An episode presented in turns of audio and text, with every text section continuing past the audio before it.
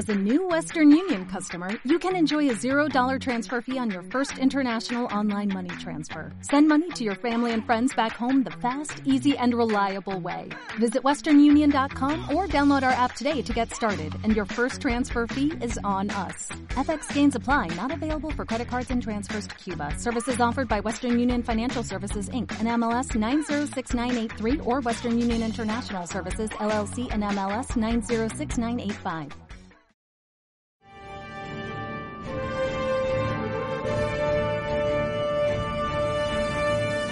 Conocer la verdad.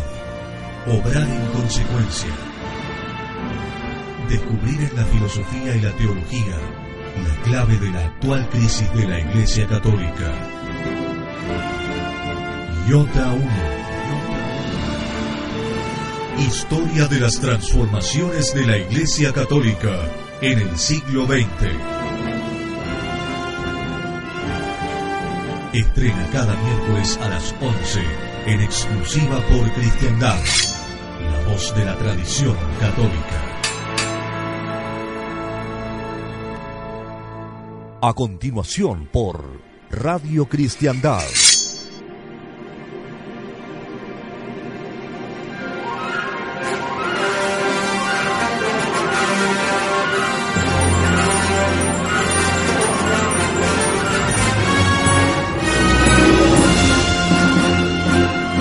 Iota 1.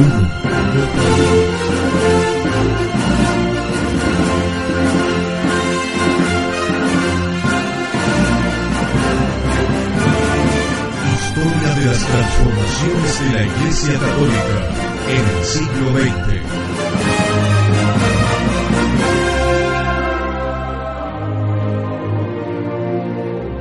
Iota 1.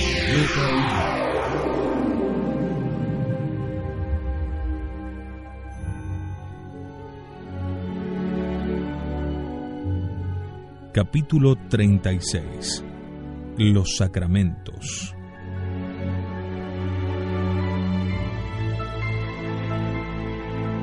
Sin duda se ha consumado una variación en el orden litúrgico al haber sido modificados los ritos de todos los sacramentos. Pero lo que aquí trataremos brevemente son las transformaciones acaecidas en torno a su mismo sentido. La variación tiene un carácter homogéneo, consistente en ampliar el papel de la subjetividad y reducir proporcionalmente el valor ontológico del sacramento.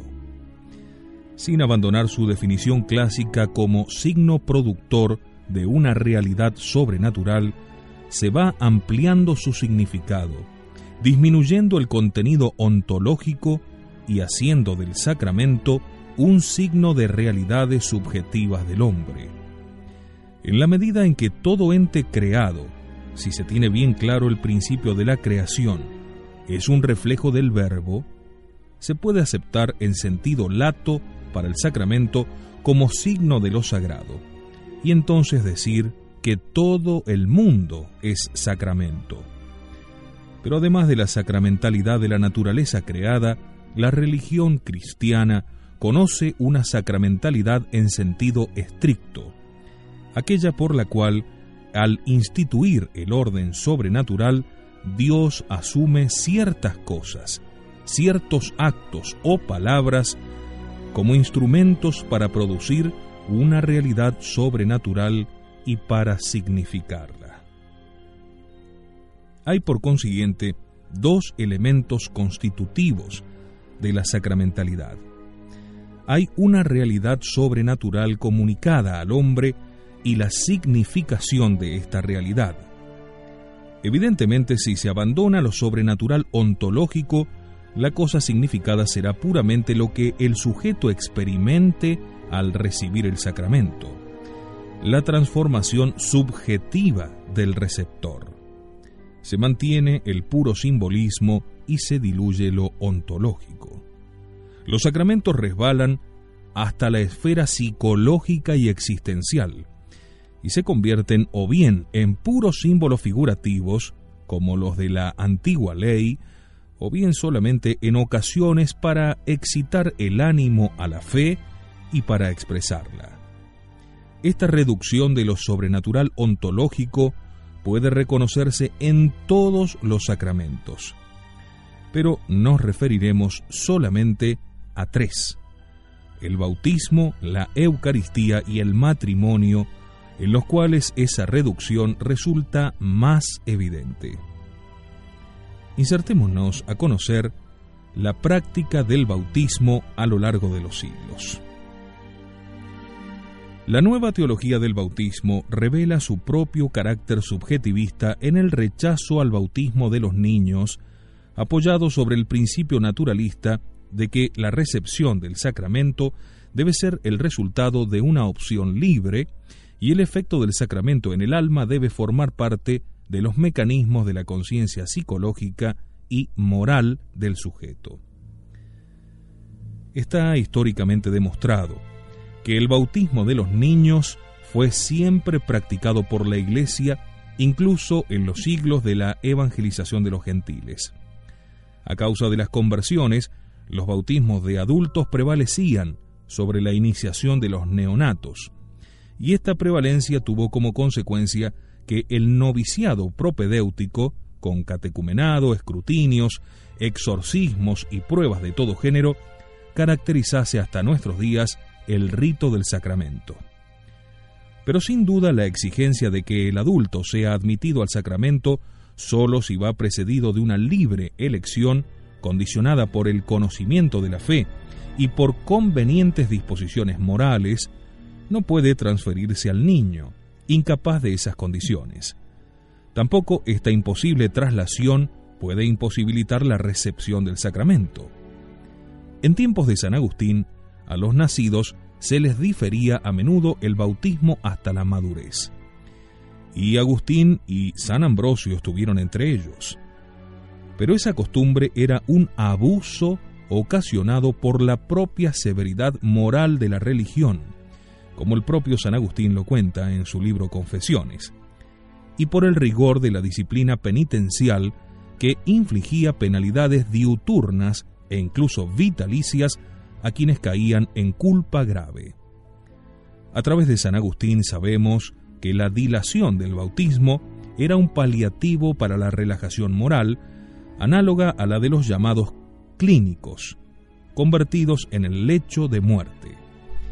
Pero la disciplina del bautismo administrada a los niños quam primum se hizo universal ya desde el siglo V la apoyan y la sancionan decretos eclesiásticos y civiles, incluso castigando con penas a aquellos que lo retrasaban.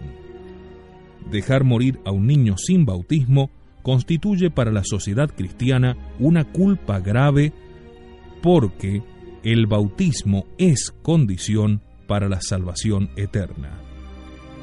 La cuestión del limbo de los niños fue vivamente discutida en la teología desde el tiempo de la controversia de Pelagio, pero va más allá del tema de nuestro encuentro aquí con Iota Unum. La necesidad de bautizar pronto a los neonatos indujo después a separar en ciertos casos el acto bautismal realizado en casa y por cualquiera, el bautismo del agua o de socorro, de las ceremonias litúrgicas celebradas más tarde en la iglesia y por el sacerdote. También el tiempo de la administración, Pascua o Pentecostés, cuando los adultos eran mayoría, dejó de tener restricciones con la difusión del bautismo de los niños.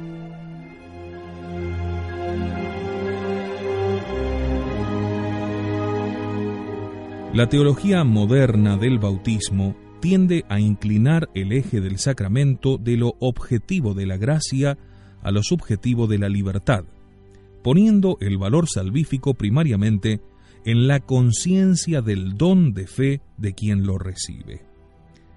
De aquí la resucitada controversia acerca del bautismo de los niños, en quienes, faltando la conciencia, faltaría la condición esencial entonces del sacramento. Debe recordarse a este propósito que un elemento de adhesión subjetiva siempre fue exigido por la Iglesia para bautizar a los niños, la voluntad y la fe de los adultos que presentan al bautizando. Esta fe es la fe de la iglesia, fe de otros y no del niño, que es inconsciente, pero también es fe del niño en cuanto el niño no es una mónada aislada, sino miembro de la comunidad familiar, y esta a su vez miembro orgánico de la Iglesia en la cual todos los miembros son vivificados y unificados por el Espíritu Santo. Este elemento subjetivo fue tan vivamente sentido que en la Reforma Carolingia los niños inconscientes asistían con los padres a la catequesis, a los escrutinios y a toda la posterior propedeusis. Pero en el bautismo, como en cualquier otro sacramento, hay un elemento extrasubjetivo, que va más allá de la capacidad moral del hombre y que opera un efecto independiente de las disposiciones subjetivas y de lo que dependa de ellas. Un efecto productor de santidad, eso es en realidad. El efecto se produce incluso si el bautizado adulto se encuentra en pecado mortal, tal como lo dice el cardenal Pedro Gasparri en Catecismo Católico, Editorial Litúrgica Española, Barcelona, 1934, página 197. Ese efecto principal del bautismo es el cumplimiento del célebre vaticinio de Jeremías 31-33, donde está expresada la diferencia entre los sacramentos abrámicos y los de la nueva alianza. Los primeros, materiales e ineficaces, los segundos, los traídos por nuestro Señor, espirituales y eficaces, e inscriben la ley en lo más profundo del hombre. Dicho efecto designado por el léxico paulino como el, con el nombre de carácter, se actúa en la sustancia y en las potencias del alma, pero tiene como propiedad esencial ser sobrenatural y diferenciar a quien lo recibe haciéndole renacer mediante la incorporación a Cristo.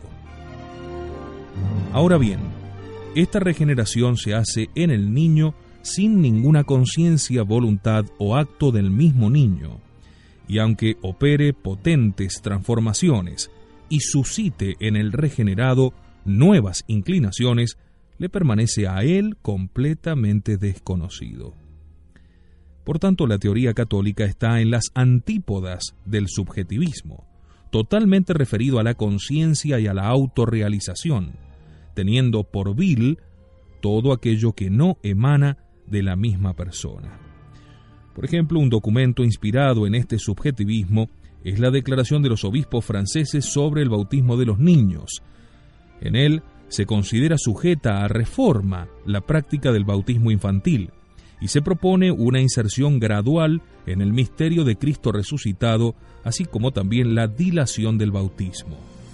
Hay que recordar que también los cátaros luchaban contra el bautismo infantil, alegando la necesidad de actos conscientes, y que también lo hacen muchas sectas de origen protestante.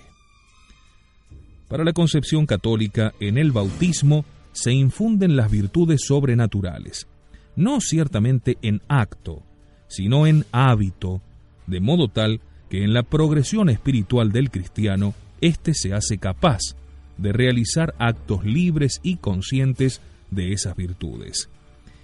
Es manifiesto que eso que con inconveniente neologismo se llama concientización, es decir, la reducción de todo el hombre a la conciencia y a lo sensible, es radicalmente incompatible con la teología católica.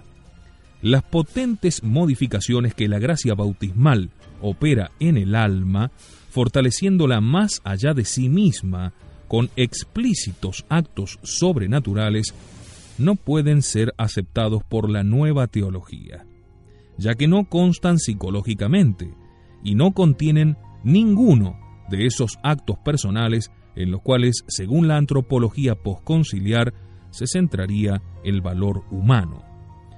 La tendencia a excluir de la praxis de la Iglesia el bautismo de los neonatos, alegando que se celebra en la inconsciencia para dar paso al bautismo de los adultos, es una consecuencia necesaria del rechazo del concepto primordial de dependencia.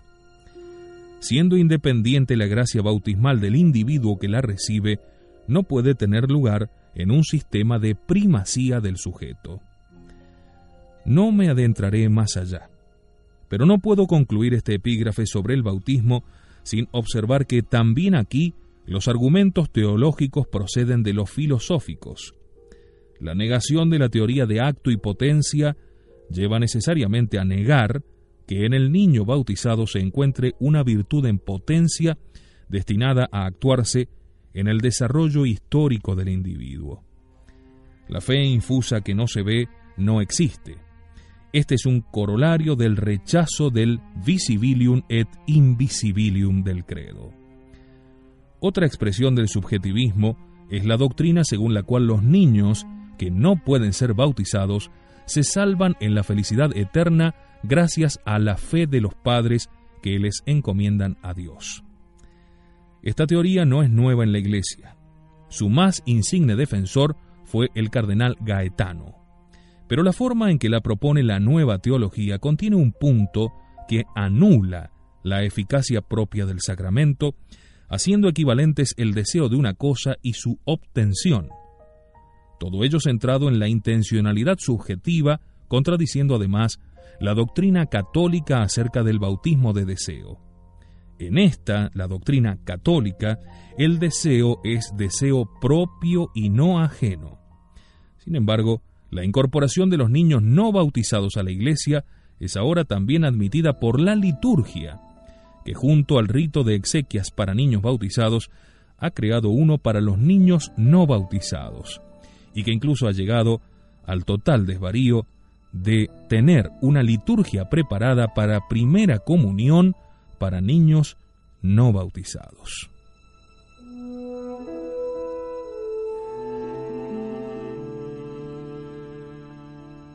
Al adentrarnos a la Eucaristía en el dogma católico, también lo hacemos en el capítulo 37 de Iota Unum.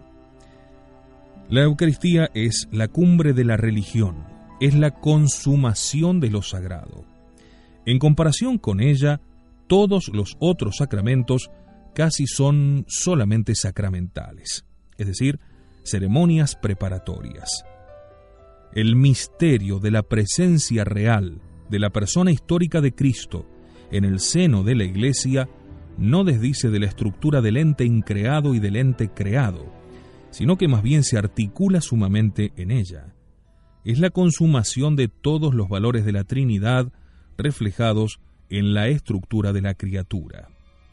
Es la consumación de la potencia divina, conteniendo el prodigio sumo de la transubstanciación, de la persistencia de los accidentes y de la presencia simultánea del cuerpo en más de un lugar. Es también la consumación del poder de la criatura, que se hace capaz de operar la transustanciación prodigiosa. Recibe una prenda entonces de su glorificación escatológica y fortifica todas sus energías morales. La Eucaristía es igualmente la consumación de la sabiduría, porque aparte de la comunicación que Dios hace de sí mismo en la creación, en la unión teándrica y en la gracia, encontró el modo admirabilísimo de comunicarse sacramentalmente en forma de alimento.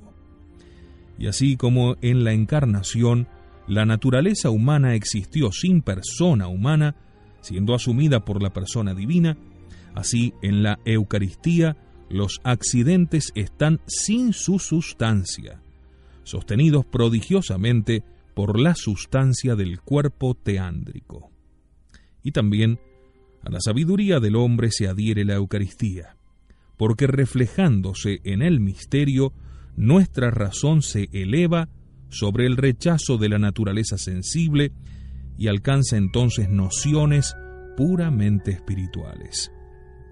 Finalmente, la Eucaristía es la consumación del amor divino, porque anhelando comunicarse a la criatura de todas las formas posibles, el infinito amor ya comunicado en la creación, en la unión hipostática y en la gracia, se comunica ahora nuevamente, y porque el hombre al consumir el cuerpo de Cristo asume de manera misteriosa la divinidad, y también, también se añade la Eucaristía al amor del hombre, porque al amor infinito de Dios, el hombre se hace capaz de responder con un amor que camina por espacios infinitos, fundiéndose y disolviéndose con el amante.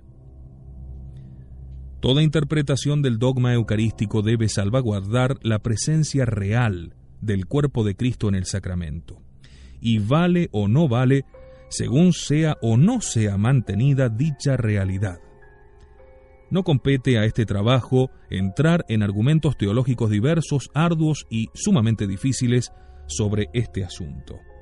El fondo del misterio es que el cuerpo de Cristo, o mejor dicho, todo el individuo teándrico, se encuentra realmente presente al decir las palabras de la consagración un sacerdote, habiéndose convertido toda la sustancia del pan en dicho cuerpo total de Cristo.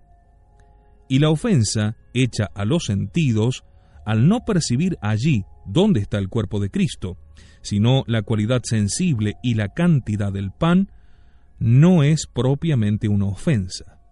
Los sentidos continúan estando en acto respecto a su objeto propio, que son las cualidades, accidentes o especies, aunque tras el objeto del sentido ya no subyazca la sustancia del pan, sino la sustancia del cuerpo. El cuerpo no está presente con su cantidad propia y fenoménica, sino con la cantidad fenoménica que tenía la sustancia del pan antes de la consagración. Nótese que no siendo la extensión la esencia del cuerpo, sino un accidente suyo, la mutación de la sustancia no implica la de la extensión, como ocurriría en el sistema cartesiano, en el cual la extensión es la esencia del cuerpo. Tal es la doctrina de la encíclica Mysterium Fidei de Pablo VI, que repropone ad literam la doctrina ya explicitada por la Santa Iglesia Católica en el Concilio de Trento. Podemos mencionar el intento moderno de Rosmini de concebir la transustanciación como la sucesión del cuerpo teándrico al cuerpo del pan tras las palabras consacratorias. El principio sustancial del individuo teándrico que está en el cielo aviva y hace convertirse en sustancia propia la sustancia del pan, en un proceso análogo al de la nutrición vital, mediante la cual el alimento se transforma en hombre. Rosmini mantiene la verdad dogmática de que la sustancia del pan se transforma intrínsecamente en la sustancia del cuerpo teándrico. En la expresión hoc est enim corpus meum, la, la partícula enim no significa porque, sino realmente, como se demuestra también por su posición en la frase. Tal fue la opinión de una comisión de latinistas presidida por Giambattista Pigi de la Universidad de Bolonia. Pero también existe, debemos decirlo, toda una nueva teología de la Eucaristía, toda una nueva forma que en definitiva ha logrado la desaparición de la adoración, del culto eucarístico extralitúrgico, una degradación de lo sagrado hasta llegar al culmen de esta que es, por parte del fiel, la comunión en la mano. Es realmente increíble todo el proceso que ha acontecido y que le invito a que sigamos adentrándonos luego de esta pausa para conocer más acerca de la variación ocurrida con el sacramento de la Eucaristía.